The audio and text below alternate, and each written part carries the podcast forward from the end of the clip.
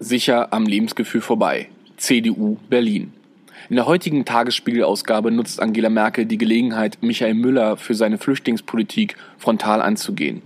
Der erkennbare, verzweifelte Versuch der Wahlkampfhilfe für die Berliner CDU. Und doch lohnt ein Blick hinter das Offensichtliche.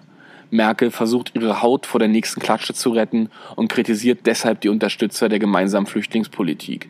Dabei würde ihr ein realistisches Bild auf die Berliner CDU guttun.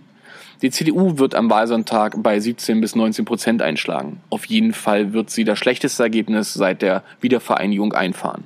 Kein Wunder.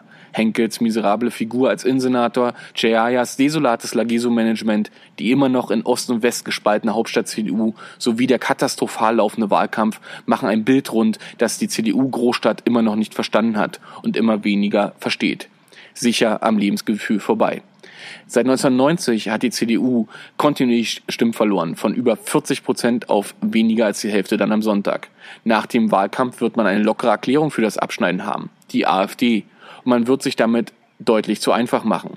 Aber dann wird ja auch erst einmal Henkel abgesägt und Heimann kommt ans Ruder. Mission accomplished. Mit den besten Grüßen nach Reinickendorf.